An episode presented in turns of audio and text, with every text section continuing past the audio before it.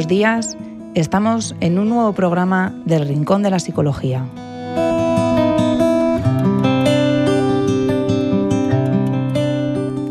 Vamos a hablar del cuidado de la salud mental.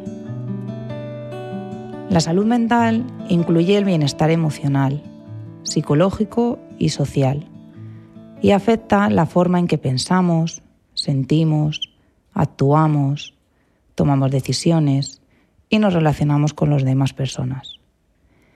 La salud mental es más que la ausencia de una enfermedad mental y es esencial tanto para su salud en general como para su calidad de vida. El autocuidado puede ser clave para mantener su salud mental y servir de apoyo para su tratamiento y recuperación, en caso de que tenga alguna enfermedad mental. Esto significa dedicar tiempo a hacer cosas que le ayudan a vivir bien y a mejorar su salud física y mental.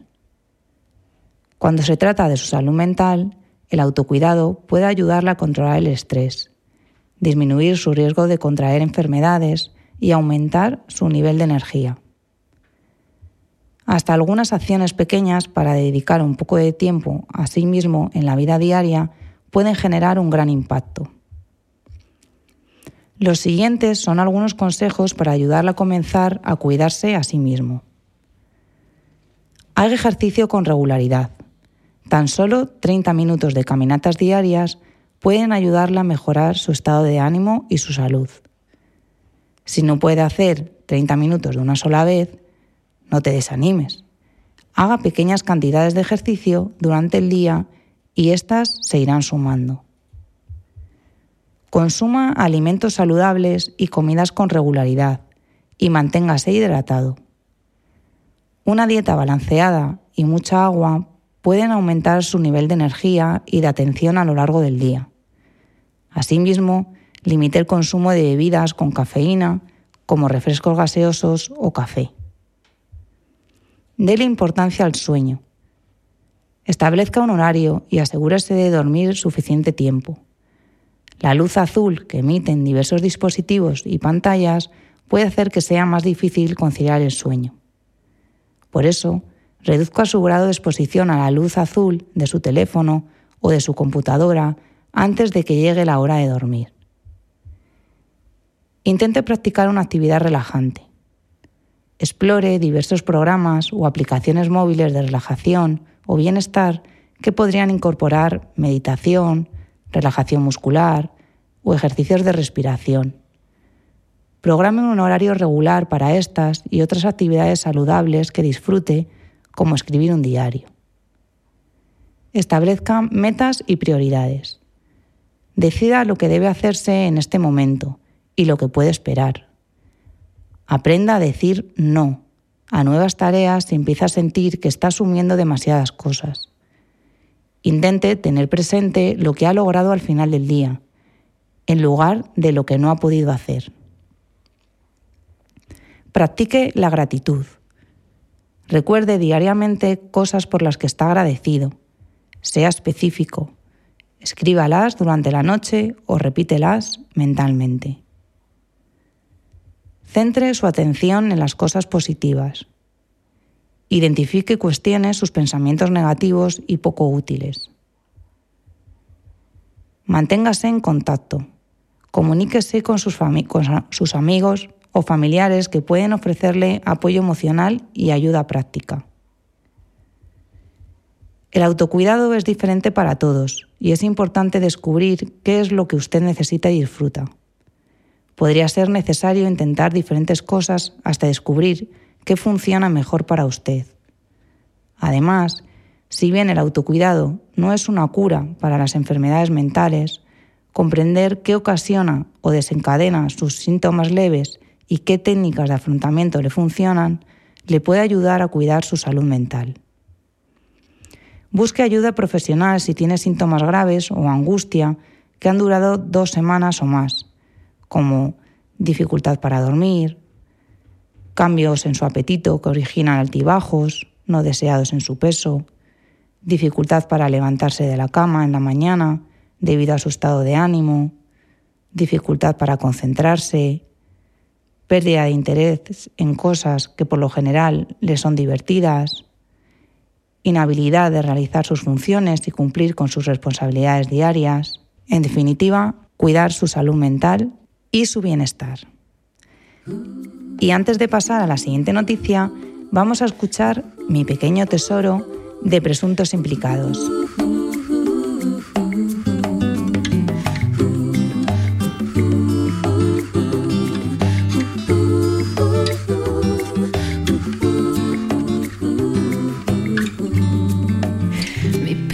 Pequeño tesoro se haya escondido entre el valle y el monte que hay en mi ombligo. Mi pequeño trocito de gloria es el alba que alumbra una nueva historia.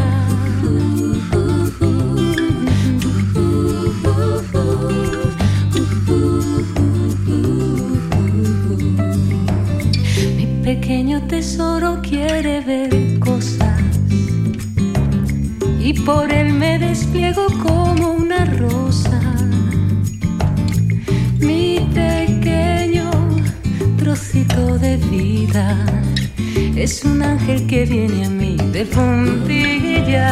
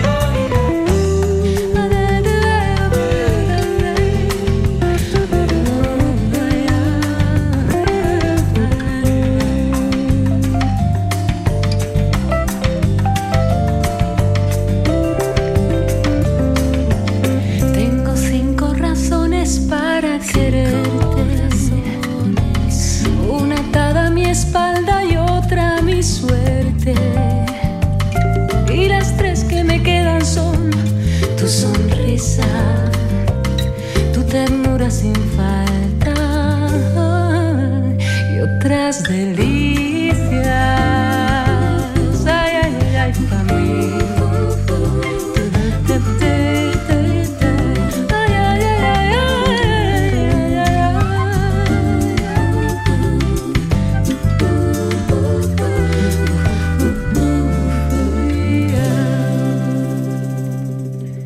Continuamos con España bate su récord de bajas vinculadas a la salud mental en 2023, según un artículo escrito por José González en el periódico Heraldo.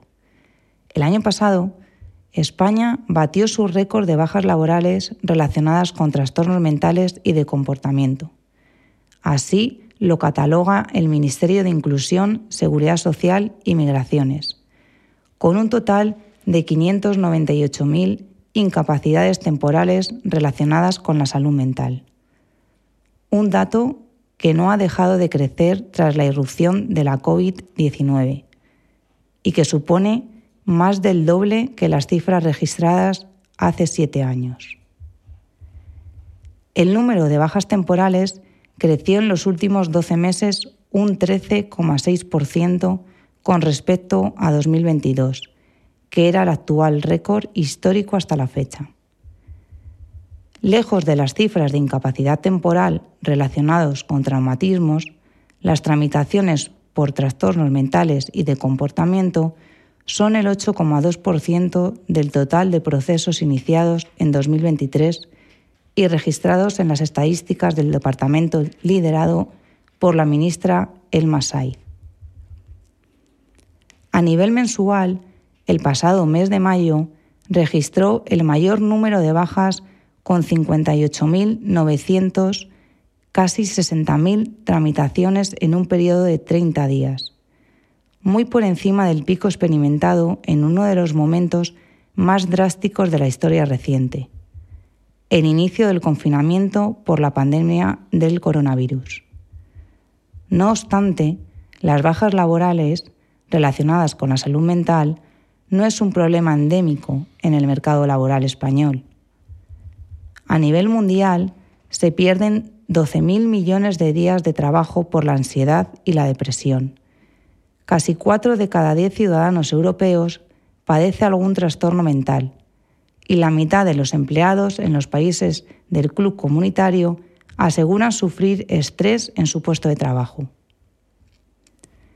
En España, según datos del Ministerio de Sanidad, los problemas mentales más comunes son los trastornos por ansiedad y los trastornos depresivos, siendo la prevalencia de la ansiedad de un 6,7%, afecta a más de 4 millones de personas, y la de la depresión del 5%, con más de 2,5 millones de personas diagnosticadas.